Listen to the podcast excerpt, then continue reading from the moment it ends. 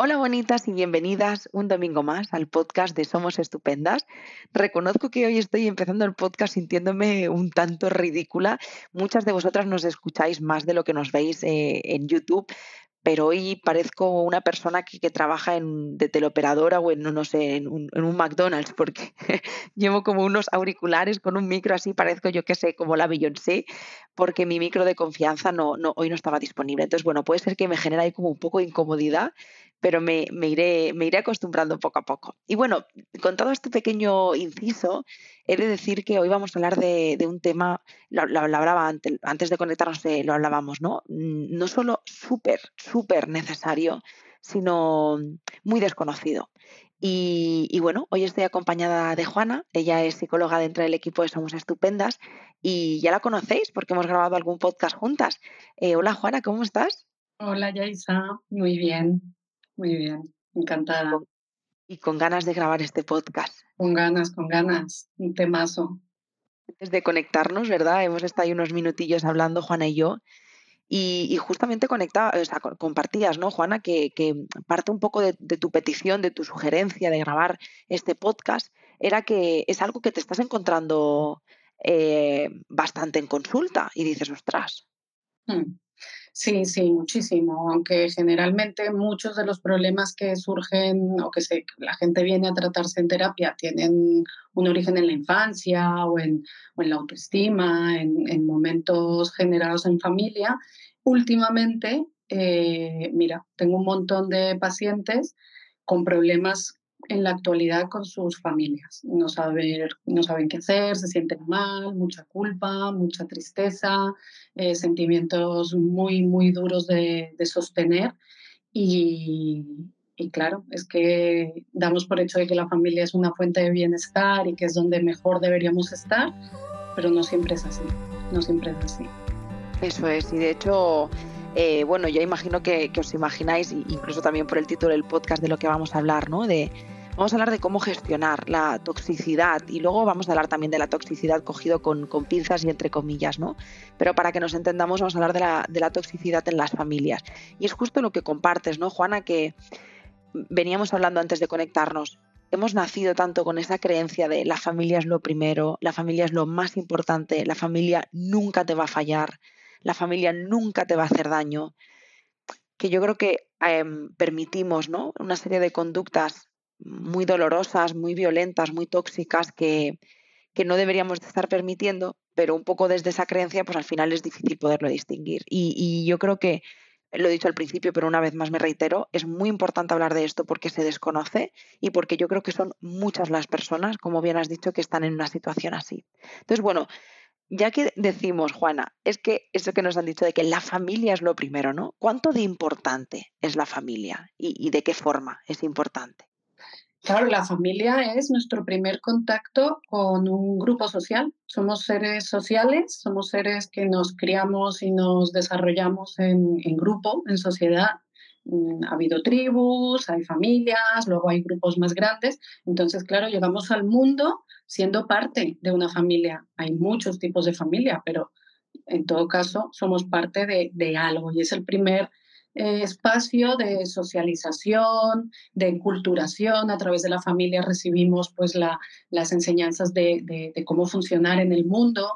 A través de la familia se generan los, los primeros vínculos que luego pues, determinan cómo nos vamos a vincular con el resto de, la gente cuando salimos al mundo. A través de la familia eh, creamos como nuestros esquemas de lo que son las relaciones con los demás y de lo que somos nosotros mismos. En familia se construye la autoestima, se construye la identidad, para que luego, a medida que vamos saliendo al mundo, pues vayamos relacionándonos con los demás, pero es determinante. luego ya se pueden modificar cosas, obviamente, pero en un primer momento la familia determina eh, cómo nos vamos a relacionar con el mundo. Justo iba a decir, digo, bueno, pues ya con esa explicación entendemos que, que es muy determinante cómo nos vinculamos y qué tipo de familia tenemos. Eh, que muchas veces, antes decíamos, ¿no? Muchas veces llegamos a terapia, bueno, al menos a mí me pasó, Mm, y, muchas veces lo contaba en modo anecdótico, pero piensas, joder, una persona que, ha vivido una situación como la mía, ¿no? que, que, que vives un ASI y, llegas a terapia por, por estrés laboral. Pero bueno, lo más importante aquí era justamente lo que va a compartir de cuando me acuerdo de la primera sesión que me decía, bueno, ¿y qué tal la familia? No, no, todo bien, ¿eh? ¿Y qué tal las amistades? No, no, todo bien. Que llegas y dices, no, no está todo bien. Pero a la que rascas un poco, dice, hombre, pues igual no estaba todo tan bien, ¿no? Em, vale, entonces, podemos entender, antes que me comentabas, que podemos ver como familias funcionales y disfuncionales. ¿Cómo explicaríamos esto? ¿Qué, diferencias hay entre este tipo de familias? Mira, hace poco estaba leyendo un artículo que no, tenía, no tiene nada que ver con salud mental, pero me, era sobre inicios famosos de libros, ¿no? Inicios así como muy, muy épicos de libros. Y, y justo me apunté el comienzo de Ana Karenina, de Tolstoy, porque dice, Todas las familias felices se parecen, pero cada familia infeliz lo es a su manera. Eh, claro, una familia funcional, una familia sana, una familia feliz, que no es perfecta para nada. O sea, no quiero que ahora todo el mundo piense que porque hay problemas en su familia ya es una familia tóxica o una familia disfuncional. Bueno, es una familia en la que todos los miembros se desarrollan eh, y crecen y ahí mm, se permite la individualización, donde hay un sentido de pertenencia, donde hay un sentido de que tengo un lugar seguro al cual volver, donde siento que se me apoya, donde siento que puedo expresarme libremente y que aunque haya diferencias son respetadas, a veces con mayor o, menor dificultad, a veces con más conflicto, donde el conflicto y el estrés se gestionan de una manera constructiva, no, esto es una familia sana, donde hay problemas, donde hay conflictos, donde hay situaciones duras, pero donde todo el mundo gana, donde todo el mundo crece. Y sobre todo, sobre todo, es muy importante el concepto de un lugar seguro. Es un sitio donde yo me siento bien, donde yo puedo ser yo y donde, y donde estoy segura, donde estoy segura. Esto es una familia que diríamos funcional, sana. ¿Y si habláramos de disfuncionales? Claro, dentro de lo que es una familia disfuncional hay, hay, muchísimas cosas, ¿no? Y, ¿no? y no tiene por qué darse todo. Pero, pero claro, si tú sientes que hay como banderas rojas, ¿no? Y, y, muchas veces pasa eso en terapia, que la gente llega y le empiezas a preguntar por su familia, como tú contabas, te dicen todo bien, todo bien, pero luego empiezan a hablar de que se sienten muy pequeñitas, de que se sienten cuestionadas todo el tiempo, se sienten juzgadas, se sienten criticadas, eh, tienen miedo de expresarse, tienen miedo de decir lo que les pasa. Eh, esto así como de una manera muy suave, ¿no? Porque claro, hay casos que es muy, donde ha habido maltrato, abusos, donde ha habido, donde ha habido mm, abuso de poder y, son cosas muy claras que, que son como incuestionables. Pero cuando se trata más de unas sensaciones de es que no le quiero contar esto a mi madre porque entonces me va a juzgar, me va a criticar. Estas, estas familias en las que siempre hay como un tono de tensión, de estrés, donde no puedes estar relajado, bueno, pues ahí suele haber, si no, no quiero hablar de una familia tóxica, tóxica como tal, pero puede haber relaciones eh, que no son sanas, relaciones que no nos hacen crecer, que nos suman, que no nos hacen sentir seguros. Se ha hablado mucho de esto en las relaciones de pareja, ¿no? Está ya todo escrito, todo, hay mil podcasts, mil... Y sin embargo, de, las relaciones familiares no tanto, porque sigue siendo muy idealizada la relación familiar. Es lo que tú decías al principio, venimos con unas creencias eh, que nos inculcan a fuego desde pequeños, porque venimos de una cultura también pues, católica, donde la familia, eh, y es verdad que la familia tiene esa importancia a la que hemos hablado antes, pero no todo vale porque nos unan unos lazos de sangre, ser, ser familia tener un parentesco es compartir genes, no más. Lo demás no se puede dar por sentado. Entonces esto de es que nadie te va a querer como yo, nadie te va a querer como tu madre, nadie te conoce como tu madre, la familia, lo que pasa en la familia tiene que quedar en la familia, estas familias que lo gestionan todo como en secreto y que todo lo externo es, es, es el enemigo. Entonces, todas estas creencias hacen mucho daño porque cuando nos empezamos a sentir mal, cuando empezamos a sentir que hay algo ahí que no funciona, que hay algo que no, no está bien, inmediatamente esas creencias hacen que sintamos culpa y que sintamos que no, que, no podemos quejarnos y que no podemos eh, querer alejarnos, porque es la familia. Esas, esas creencias hacen muchísimo daño. Total. Es que estoy conectando muchísimo con, lo que estás compartiendo, Juana, porque tengo tantas personas a mi alrededor que, que están un poco ahí y que, y que yo llego a la conclusión de que esas creencias son tan poderosas, tanto, tanto, tanto, yo siento, incluso te diría que están como selladas a fuego en nuestra piel, que desvincularnos de eso, el aceptar que hay esa toxicidad y, y el alejarnos de ahí, el poner límites, se convierte en algo no digo imposible, ¿eh? pero muy difícil. Muy, muy, muy difícil. Realmente. Sí. es el mayor trabajo al que se enfrenta mucha gente por la culpa y por esta, por esta, por, este mensaje ¿no? que tenemos introyectado tan, tan, tan brutal y por el que muchas veces incluso se, se tapan situaciones muy graves como abusos, como maltratos, como todo. Hay, hay, situaciones muy graves que la gente muchas veces oculta o no, o no saca, no denuncia, porque hay que cuidar a la familia, porque parece que la familia está por encima de nosotros mismos. Y muchas veces decir sí a la familia es decirte no a ti mismo. Entonces sí, hay que honrar de dónde venimos, sí, hay que eh, ser muy conscientes de, cómo llegamos a este mundo, sí hay que tener empatía y comprender de dónde vienen nuestros antecesores, pero también nos tenemos que, nos debemos eh, respeto y lealtad y fidelidad a nosotros mismos. Y por lealtad familiar nos anulamos y nos, y nos perdemos muchísimas veces. Entonces, hacer ese camino hacia atrás es es bueno, es un reto enorme para muchísima gente. Sí, sí, y es muy doloroso. Sí, he conectado de hecho con lo que has dicho, ¿no? Con el dolor, es muy doloroso. Yo creo que ese darte cuenta es, es un tortazo, la verdad. Pero la buena noticia es que se puede trabajar en ello y que se puede transformar también ese lugar en, algo más funcional para nosotras mismas, que realmente es un poco el objetivo. La verdad es que eh, sí que es verdad que mm, me parecería interesante poder bajar qué tipos de comportamientos podemos estar llamando a, que se pueden dar dentro de una familia tóxica, ¿vale? Por así decirlo, donde hay conductas tóxicas más bien. Porque muchas veces pensamos en cosas como súper graves, ¿sabes? En plan, no me, han, no me han violado, no me han abusado, no me han... Entonces, todo lo que sale de ahí, lo acepto. Entonces, ¿Qué tipos de comportamientos o conductas nos pueden, estar haciendo mm, una señal de alarma de, oye, mira, esto no formaría parte de una familia funcional?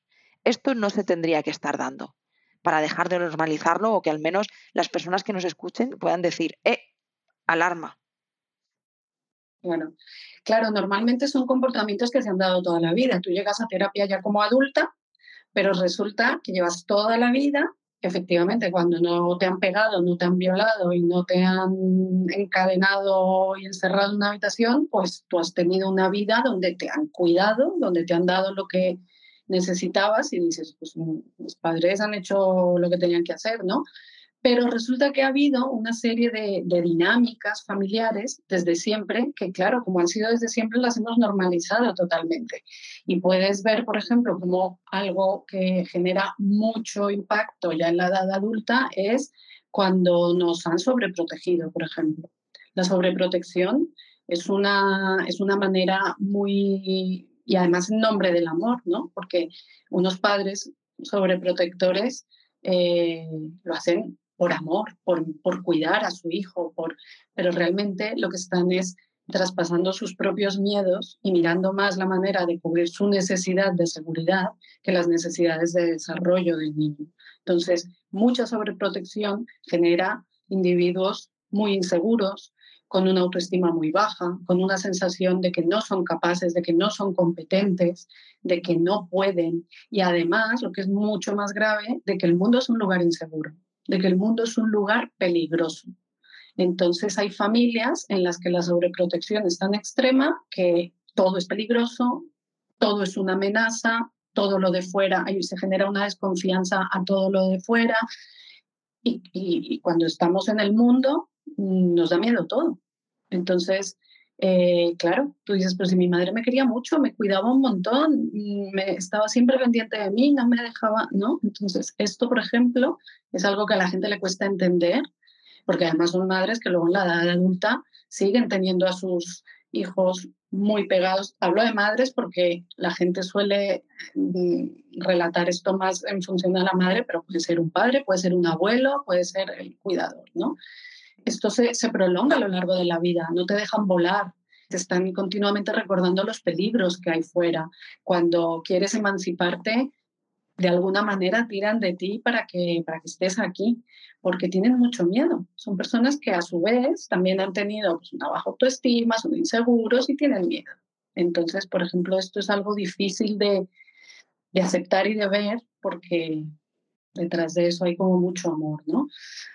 Cuando hay familias en las que hay un sistema jerárquico, por ejemplo, en el que hay mucha autoridad, en el que los límites son muy, muy eh, poco flexibles, muy rígidos, en los que se someten, en los que una persona ejerce el poder y los demás eh, acatan, ¿no? Entonces ahí, claro, se genera mucha rabia que se contiene porque tienes que agachar la cabeza y callar, pero creces con, un resentimiento y con una rabia contenida que, luego no se, gestiona fácilmente. Cuando no te han permitido expresarte, no te han permitido revelarte, pues luego hay explosiones de ira o rabia contenida y no saber poner límites a los demás, eh, conductas de sumisión ante todo el mundo y sobre todo mucha frustración ¿no? y, miedo a la autoridad, miedo a, a, a decir lo nuestro. ¿no? Entonces no hace falta que te hayan pegado o que te hayan castigado mucho, simplemente con, un, con estos, estos estilos tan, tan autoritarios y donde hay como una jerarquía en la familia, esto ya hace mucho daño también.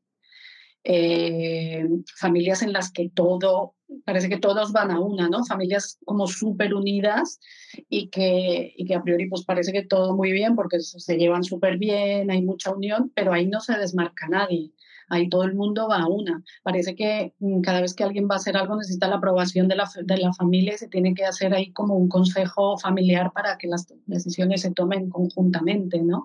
Entonces ahí no hay independencia, no hay individuación, no hay...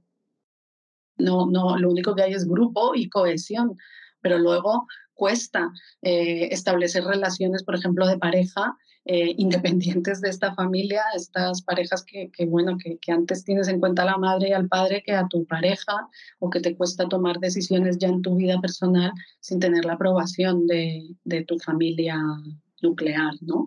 Eh, familias, obviamente, donde hay adicciones, por ejemplo, puede haber mucho amor, puede haber mm, cosas muy buenas, pero cuando uno de los cuidadores tiene una adicción o incluso uno de los hijos, porque que un hermano tenga un problema de adicción fuerte, pues ya genera con situaciones muy tóxicas en la familia, ¿no? Adicciones, la falta de comunicación. Hay familias en las que la comunicación es muy deficiente, en la que no se abordan los temas importantes, en las que se evita todo el tiempo hablar de lo, de lo importante y se establecen relaciones como muy muy superficiales, ¿no? Y luego, en contraposición con la sobreprotección, está la falta de límites.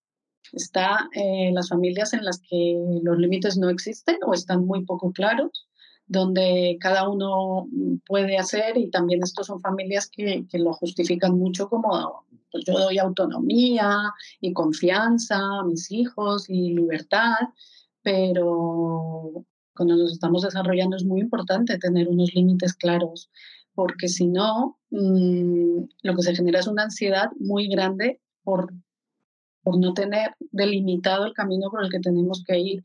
Y también eh, Son niños que crecen sintiéndose que son poco importantes porque no se han preocupado de ellos, porque no, no, no se han sentido pues, guiados. O esto pasa mucho en la adolescencia, ¿no? Cuando de repente pues, se da demasiada libertad. Es difícil, es un equilibrio difícil de, de mantener, pero también se ve muchísimo. Y ahí también es difícil de, de asumirlo, ¿no? Porque dices que no me hicieron nada malo, si me dejaban hacer lo que yo quería, si me permitían todo, confiaban en mí, pero es que no te pusieron límites, no hubo disciplina, no hubo, no hubo unas guías claras, ¿no? Entonces, eh, también ahí las personas se sienten como abandonadas y sienten que no, que, no, que no les importan a sus padres, que no les importan a sus familias. Y además a diferencia de la familia en la que todos van a una, pues aquí, claro, cada uno va a su aire, cada uno hace lo que quiere y parece que a los demás ni les importa.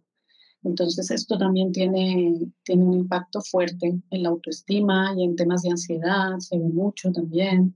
Eh, los roles invertidos, cuando los padres mm, no tienen la madurez suficiente o cuando hay algún problema en la familia y los hijos acaban asumiendo el papel de cuidadores de sus padres, porque yo que sé, en familias, pues por ejemplo en divorcios pasa muchas veces, o en familias en las que hay una enfermedad o, una, hay esto mm, genera mucho sufrimiento porque al final un niño lo que, o un adolescente o un joven lo que necesitas tener unos padres, no ser de repente él el responsable o sentir que tiene esa responsabilidad y no hace falta que te la den formalmente. Las dinámicas se dan para que acabe siendo el hijo el que, el que se siente responsable del, del padre, porque el padre o la madre no han tenido la responsabilidad suficiente de, asumir sus problemas y, claro, pues pasa esto y eso es muy, muy complicado también. Y luego la reina de las conductas tóxicas es la manipulación y el victimismo. Esto, bueno, lo vemos por todas partes, ¿no? El victimismo y la manipulación mm, generan muchísima culpa. Cada vez que haces algo o que dices algo o que te vas o que tomas una decisión, entonces hay esa victimización, esa actitud en la que entramos por amor, por, porque los queremos, porque es nuestra familia y que está detrás de, muchísimo sentimiento de culpa eh, siempre.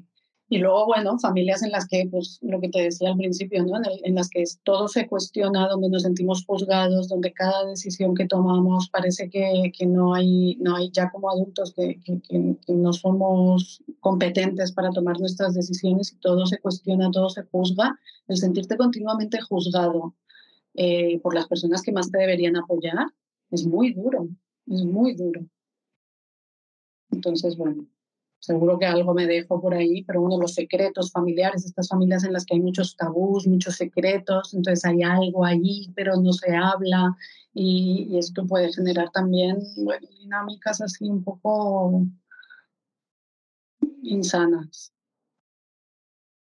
Mientras lo estás compartiendo, que yo creo que es justo lo que has dicho, ¿no? Pues puede ser que te dejen muchas cosas, pero desde luego que está súper completito, porque yo creo que cualquier persona que esté escuchando este podcast, yo creo que hay dos tipos de personas que están escuchando este podcast. Quienes eh, lo tengan claro o que gracias a este podcast hayan podido detectar algunas conductas que estaban normalizadas y que dices, ostras, mira, quizá esto que me pasa tiene un origen, tiene un sentido y validarnos también un poco desde ahí.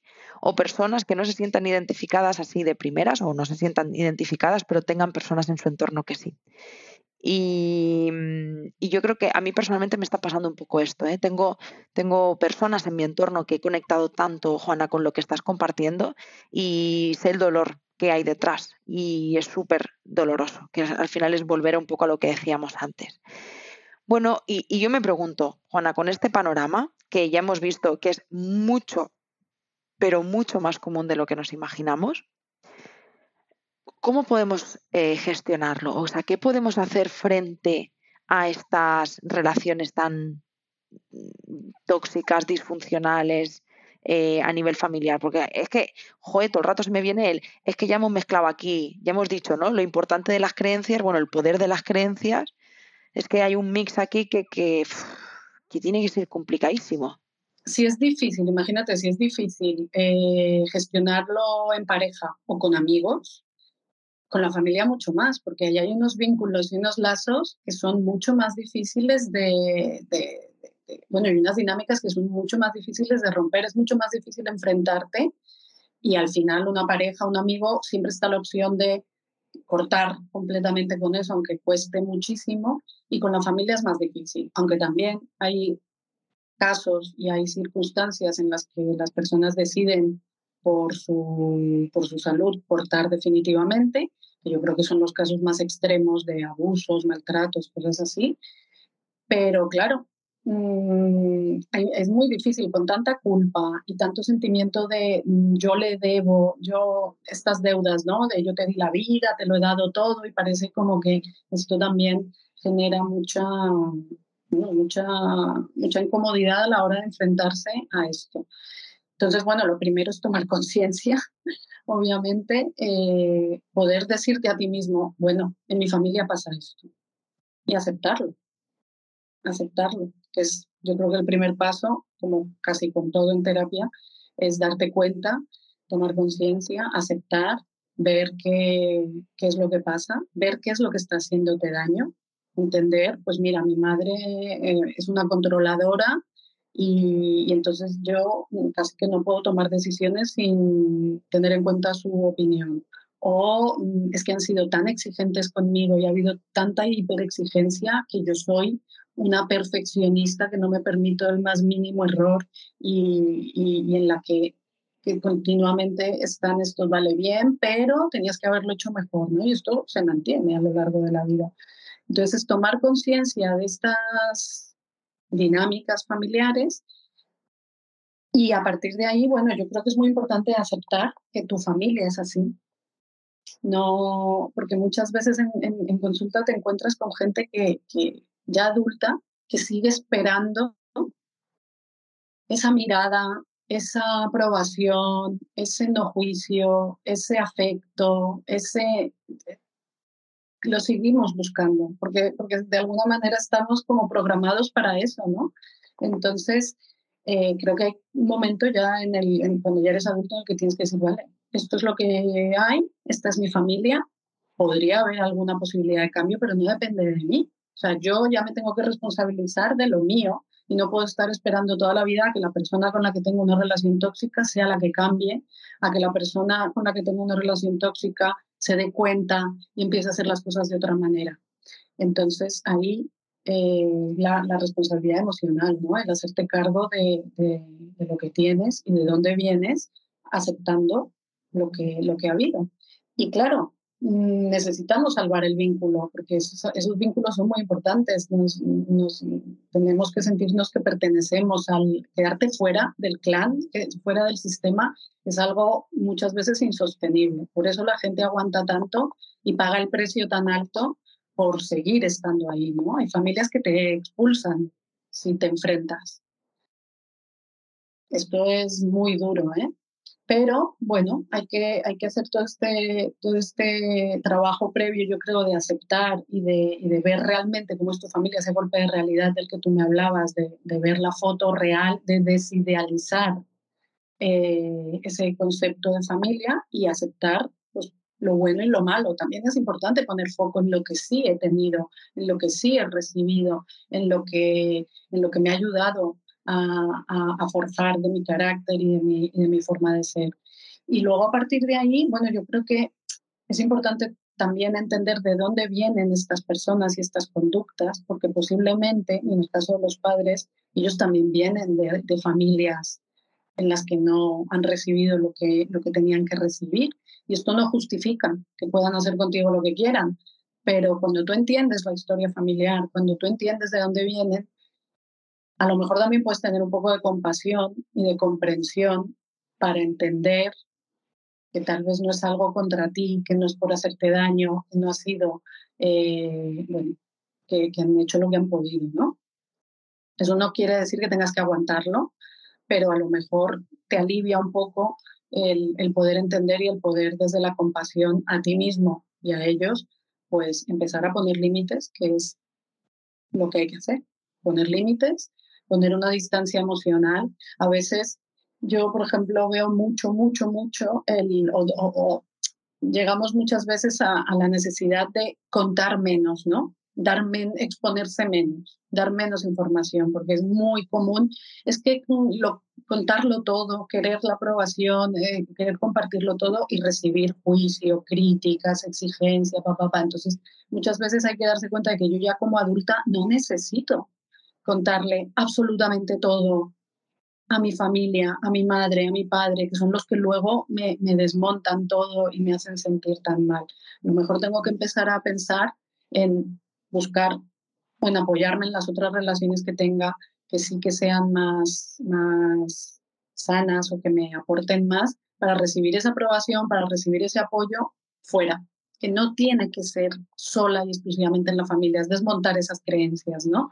De bueno, pues mi familia no es así, yo ese apoyo, ese acompañamiento lo voy a buscar en otro lado y tengo que poner límites. Y a veces esos límites son eh, emocionales, o sea, eh, voy, a, voy a poner distancia emocional, a veces hay que poner distancia física, pues en lugar de ir a verles cuatro veces por semana, pues una, o cada uno tiene que ir encontrando su, su equilibrio y sobre todo pues con asertividad y con empatía, porque claro, si tú contribuyes al conflicto, si tú, por eso hay que trabajarse mucho su propia, tu propia emoción, tu rabia, tu tristeza, tu enfado, para poder poner esos límites de una manera asertiva y decir, hasta aquí eh, te voy a permitir que sigas. ¿No? Y, y, no, y mantener el conflicto, no seguir en esa guerra, en, ese, esa resistencia, en ese intento de que el otro cambie, en ese eh, esa sensación de injusticia, de yo te tengo que hacer ver, porque creo que eso ya es, quemarse y, desgastar todavía más la relación, ¿no? Entonces, bueno, mm, asertividad, empatía, límites, límites y más límites, protegerte y, bueno, en función del caso, claro, pues esos límites tienen que ser más o menos estrictos y aceptación, porque esto es lo que, lo que nos ha tocado vivir y lo que sí podemos es ya como adultos cambiar nuestra realidad actual y mejorarla. Y muchas veces a la hora de, de tener nosotros nuestra propia familia, pues cortar esos patrones y cortar esos, esas dinámicas y cortar con ese trauma transgeneracional que, que muchas veces viene de generaciones y generaciones, ¿no? que eso ya es bastante. Ojo, es muchísimo. Y siempre digo, ¿no, Juana, en este punto, primero, gracias por compartir todo esto. Y, le digo a las personitas que nos escuchan que es totalmente mm, normal y humano que mañana te pongas a poner en práctica todos estos tips y no te salgan. Porque en un podcast, siempre lo digo, en un podcast de 30, 40 minutos, tú lo escuchas y dices, ah, ¿qué era esto? Qué fácil. Pero no, esto es un proceso denso, muchas veces largo, pero que merece muchísimo la pena, por supuesto, pero que hay, un trabajo personal muy grande detrás de llegar a esa fase de aceptación, ese tomar conciencia, ese aceptar, ese no, necesitar que eso cambie, el eh, gestionar nuestras emociones, realmente es, es, complejo y como hemos dicho al principio, la buena noticia es que se puede trabajar. Pero sí que conectado, Juana, de pronto yo creo que cualquier persona que esté en esa situación está en una situación de dolor pero he conectado mucho con aquellas personas, me viene de pronto a la mente un adolescente joven que viva con sus padres, que esté en una relación así y que por su situación laboral, imagínate a alguien que está estudiando, que sus padres están pagando la carrera porque no tiene medios económicos y tienes que estar en esa rueda de no puedo más, pero a la vez te tengo que aguantar porque siento que me tienes que poder pagar esto que yo no me puedo, o sea, fíjate, es, es muy duro. Es muy duro, porque no puedes. Yo me pongo en mi piel ahora con 30 años en otra posición y pues, pues digo, oye, mira, hasta aquí, estos son mis límites, tal, pero, pero no, cuando tienes 20 años, cuando dependes aún de esas personas, cuando tiene que ser muy difícil cuando ni siquiera puedes hacer terapia porque no te la puedes pagar. Yo tengo, yo tengo una paciente que, que, sus padres le pagan la terapia y se la pagan cuando les apetece y les parece. Entonces no hay una regularidad, no hay una, una continuidad y ahí, claro, son personas que como adolescente, como persona tan joven, ya tomas conciencia de estas cosas, porque también es muy común que tú en esa etapa pues vives con ese sufrimiento porque en casa no te sientes bien, pero muchas veces tardamos ¿no? en, tomar algo de conciencia, pues si tú ya tomas conciencia y tú ya te estás dando cuenta y eres notas que hay algo, pues mm, Claro, es como hacer como unas medidas de urgencia de primeros auxilios hasta que puedas salir, ¿no? Hasta que puedas poner otra, otros límites o puedas mm, emanciparte y, eso pasa pues por, por, eso, por intentar evitar entrar en esas, en esas dinámicas conflictivas, no significa permitir, pero a veces hay que decir, mira, no me voy a meter en esto porque esto me va a generar todavía más dolor, como batallas que no vas a ganar y que no, en las familias muchas veces y con los adolescentes sean muchas luchas de poder, ¿no? Y muchas, y, claro, es un momento muy complicado porque en ese momento estás eh, intentando consolidar tu identidad y, hacerla valer. Entonces, que te, que te estén aplacando, que te estén poniendo el, el, pie encima todo el o que te ignoren y no te hagan ningún caso, es muy doloroso y te deja en una situación muy, muy, de mucha soledad. Por eso es una etapa en la que es tan, tan, tan, tan fundamental el apoyo del grupo, el apoyo de los iguales. Muchos, muchas personas que están en esta situación, la manera de sostenerse es a través de sus iguales, a través de eh, desarrollar o poder intentar tener relaciones un poco más, más nutritivas eh, entre sus iguales o con un profesor o con un, o con un abuelo, con un tío. Muchas veces encontramos a lo mejor un amigo de la familia que, nos, que son salvavidas, que son salvavidas y hay que verlos así, hay que verlo como realmente un salvavidas al que aferrarse mientras yo termino de desarrollar mis recursos. Y pero claro, esto es muy difícil porque cuando estás ahí no lo ves, no lo ves así, no puedes. Tu cerebro, además, el cerebro de los adolescentes ni siquiera está totalmente desarrollado para entender y poder elaborar sus propios recursos. Entonces, eh, desde luego que es un grupo muy vulnerable, muy vulnerable, porque no, porque es eso, dependen totalmente y porque tampoco tienen capacidad total para, para poder tener esos límites y, cuidarse como lo puede hacer ya un adulto. ¿no? Ahí, bueno, los niños y los adultos están en manos de, por eso es tan importante trabajarse, ¿no? Y, y como padres y madres que seamos conscientes de si somos nosotros los que estamos teniendo esa conducta tóxica que esto es un acto de, honestidad, el poder darte cuenta de, pues yo manipulo a mis hijos, o yo soy victimista y con eso consigo lo que quiero, o yo proyecto en ellos mis frustraciones y con eso os sobreprotejo, ¿no? También ahí es importante ser humilde y tomar conciencia de cuando soy yo la persona que está generando esa toxicidad. Y ahí pienso, ojalá fueran más a terapia. muchas, muchas veces lo he pensado, Juana, pero es que es inevitable que lo piense. Pienso, siempre en la terapia y en las relaciones familiares, siempre pienso como lo de que viene antes el huevo o la gallina, ¿no? ¿Quiénes debemos ir a terapia, los hijos o los padres? es que es una pregunta muy interesante. Porque sí, yo creo que nosotras como, como hijas, ¿no? Tenemos que hacernos cargo de una parte eh, pero creo que también como madres y como padres tenemos que poder hacernos cargo de otras, ¿sabes? Y, veo, y veo, veo mucha responsabilidad en los jóvenes, y a veces que dicen, son la generación perdida, no sé qué. Mira, yo te digo una cosa, y tú, Juana, lo debes ver, las pacientes que llegan somos estupendas, hay de todas las edades, pero vienen chicas muy jóvenes, con muchas ganas de, de trabajar, muy concienciadas, ¿verdad?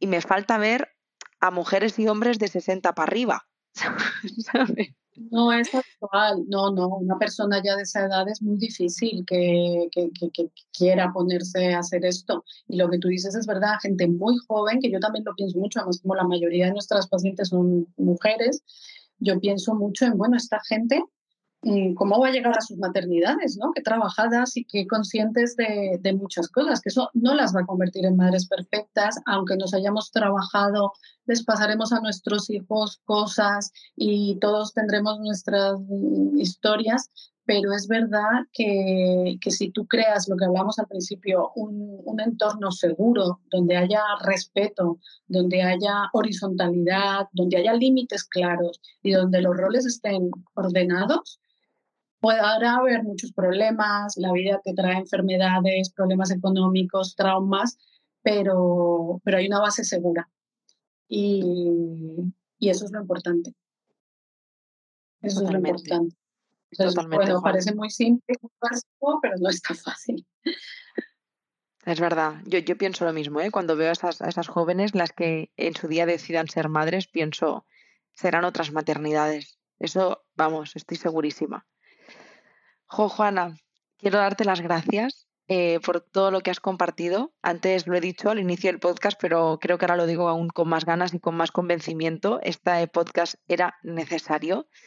Yo creo que era necesario ya por el simple hecho de que solo con que haya una persona que está pasando una situación de conflicto, de mucho dolor y de mucha soledad, que haya escuchado este podcast y que haya sido como una telina de luz que aparece para decirte, oye, existen otros caminos, me alegra, me alegra de corazón porque, porque ni, ni me puedo imaginar lo doloroso que debe ser vivir una situación así. Así que gracias por todo lo que has compartido y sobre todo por hacerlo tan claro y tan fácil, porque de verdad que ha sido maravilloso. Así que gracias. Sí, gracias a ti, Yaisa, y a todas. Pues bueno, a vosotras quiero daros las gracias una semana más por estar aquí. Quiero felicitaros por dedicar este espacio a cuidaros y me gustaría también daros un abrazo ¿no? desde la distancia a quienes habéis podido escuchar este podcast y, os habéis sentido reflejadas porque, como he dicho, ni me imagino el dolor tan grande que, debe significar. Así que que sepáis que este es vuestro espacio seguro, es vuestra casa y que si consideráis que podemos ayudaros en algo de alguna manera, aquí estamos, todo el equipo. Y nada más, que os mando un abrazo muy muy fuerte y nos vemos y nos escuchamos la semana que viene. Gracias, chao.